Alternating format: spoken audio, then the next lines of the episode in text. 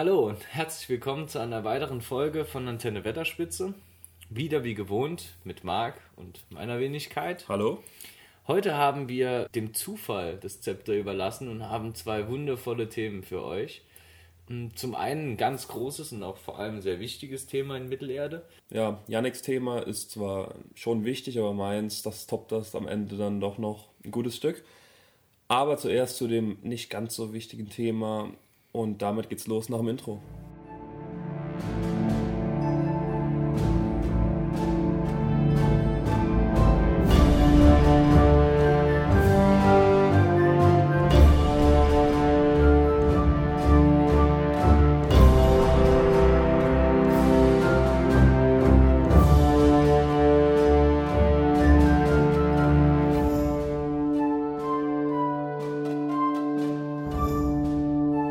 Das erste Thema, dem wir uns widmen werden, ist wieder ein bisschen lore-technisch angelegt. Es geht um eine Persönlichkeit und zwar um Elrond.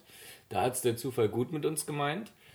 Schon ein spannender Charakter, der auch in der Geschichte von Mittelerde doch hier und da mal auftaucht und auch ähm, mit entscheidend Einfluss nimmt.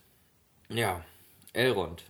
Ein Halbelb, Sohn von Earendil, dem hellen Stern, den wir auch schon in unseren Schlachtenfolgen mal ähm, erwähnt haben, und Elving, seiner Frau. Earendil von Noldorscher Abstammung aus dem Hause Finbe, ein großes Elbenhaus, aus dem auch wirklich namhafte Elben hervorgegangen sind, wie eben Fingolfin oder Finbe, die ja auch große Elbenfürsten waren. Oder Elrond. Ja, oder dann Elrond. Und ähm, Elving, menschlicher Abstammung, und deren Vorfahren zum einen auch Bären und Lufien waren, die ja auch äh, Melkor einen Silmaril geklaut hatten. Dementsprechend bringt er schon ziemlich viel Potenzial mit und sollte dementsprechend auch die Geschicke Mittelerdes leiten. Oder Genau. Ist halt in die Rolle reingewachsen. Er ist im Jahre 532 im ersten Zeitalter mit seinem Zwillingsbruder Elros geboren worden. Und da sie beide Halbelben sind, mit menschlicher und elbischer Herkunft, haben sie vom Wala Manwe ähm, die Entscheidung selbst gestellt bekommen, ob sie eben das Leben als das sterbliche Leben oder das unsterbliche Leben möchten. Ähm, Elros hat sich dabei für das Leben mit der Lebensspanne eines Menschen entschieden, also das sterbliche Leben. Elrond hingegen hat sich für das unsterbliche Leben, also das ewige Leben, entschieden als Elb. Genau. Im ersten Zeitalter ähm, ist Elrond noch nicht in Erscheinung getreten. So richtig in Erscheinung tritt er dann im zweiten Zeitalter, als Sauron in Eregion einfällt und er sich dann ähm, nach Bruchtal bzw. Imladris zurückzieht. Dort wird er von Gilgalad dann auch zum Vizeregenten von Eriador erklärt und sollte seinen weiteren Wohnsitz auch in Imladris und in Bruchtal beibehalten. Des Weiteren ähm, kämpfte er in der Schlacht des letzten Bündnisses mit und war auch dort ein entscheidender Faktor, wenn man dem Film Glauben schenken mag. Ich habe gerade gar nicht mehr im Kopf, wie es im Kopf, wie es im Buch war.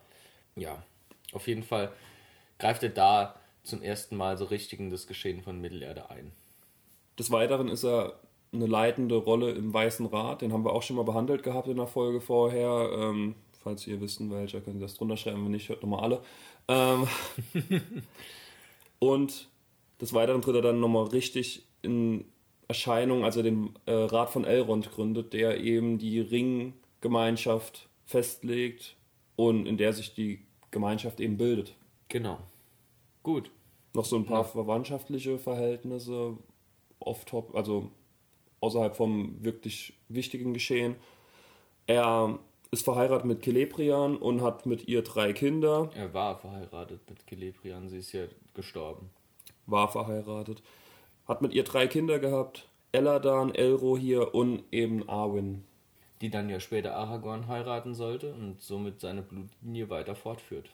Abgesehen vom, von Elrons Rat, den er einberuft, tritt er im Film und im Buch noch in unterschiedlich in Erscheinung. Im Film wird zum Beispiel, um ein bisschen Spannung aufzubauen, noch der, der Handlungsstrang zwischen Arwen und Elrond eingebaut, äh, der ja dann Arwen auch so ein bisschen die Lebenskraft verliert, um da nochmal ein bisschen Spannung reinzubringen und die dann aber an Elrond herantritt und ihn bittet, das Schwert ähm, Narsil neu zu schmieden. Anduril. Ja, ja. Also schon Andoril, aber es war zuerst das Schwert Narsil und nachdem es neu geschmiedet wurde, gab Aragorn dem Schwert den Namen Andoril. Ähm, Im Film eben schmiedet Elrond das, das Schwert dann im dritten Teil, lässt er es neu schmieden und ähm, im Buch wird es schon, bevor die Gefährten überhaupt aufbrechen, neu geschmiedet und dann eben Aragorn an die Hand gegeben.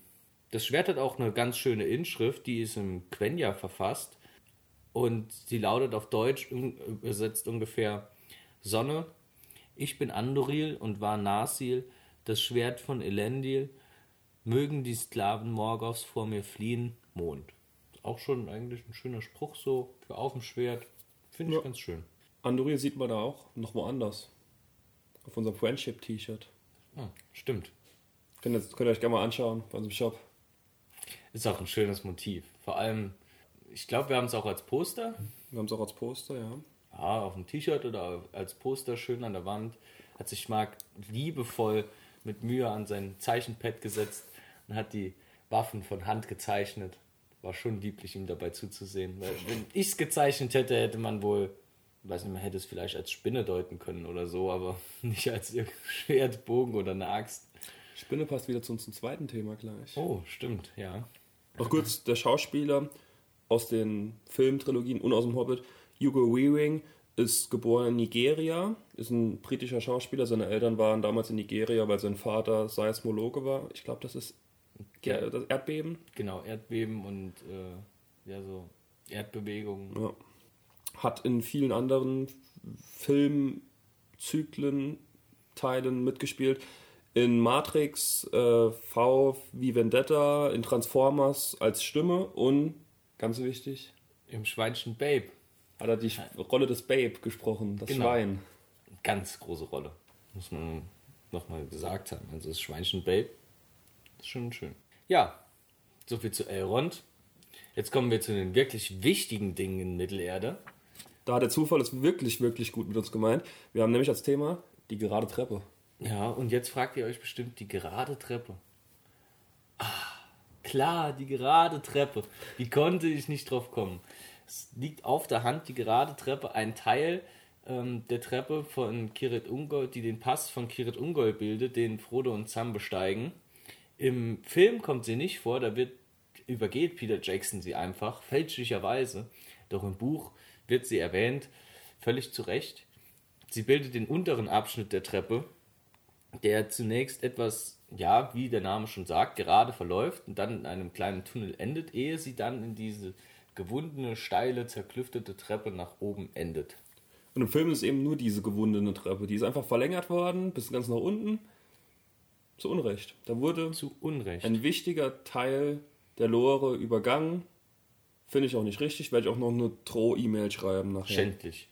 Auf jeden Fall, sie ist ein gutes Stück kürzer als die gewundene Treppe. Aber trotzdem ist sie genauso, mindestens genauso wichtig. Ja. Ich meine, auch moralisch wichtig. Ja. Stell dir vor, du stehst da jetzt sowieso schon, abgefuckte Gegend, ziemlich düster. Und dann fängt die Treppe da an, schon von unten so direkt gewunden und hoch und du denkst, boah, ne, Das zieht sich. ne.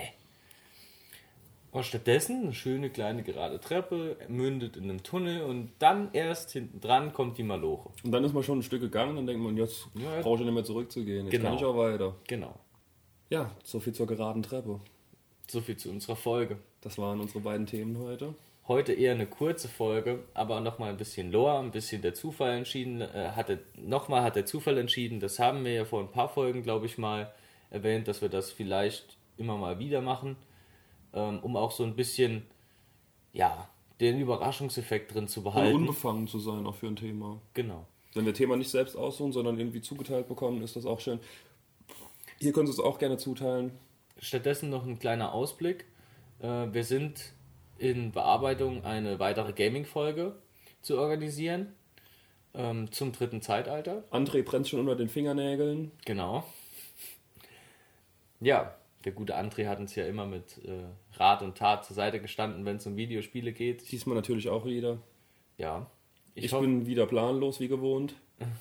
ich denke aber, Marc wird sich der Materie noch mal ein bisschen an, Ja, ja. äh, ja, Ja. wird sich ein bisschen von der Materie aneignen. Vielleicht spiele ich selbst auch noch mal rein. So ein kleiner 19-Stunden-Rundown Von, vom dritten Zeitalter kann man sich immer mal gönnen. Wenn man ganz schnell ist und nicht so detailverliebt überall rumläuft, kriegt man es vielleicht sogar in 16, 17 Stunden hin. Ich glaube, wir haben schon in unseren einstell in einstelligen Folgen schon gesagt, dass wir bald das dritte Zeitalter machen. Und ich habe es gespielt damals noch und seitdem nie wieder. Ja, Ja, ja. So vergeht die Zeit. kann man nichts machen. Sind wir hier in Folge 35 und es liegt immer noch da. Mal verspeist man den Bären und mal wird man vom Bären verspeist, Marc. So ja, ist es halt. So ist es. Nochmal der Aufruf, schickt uns Fragen.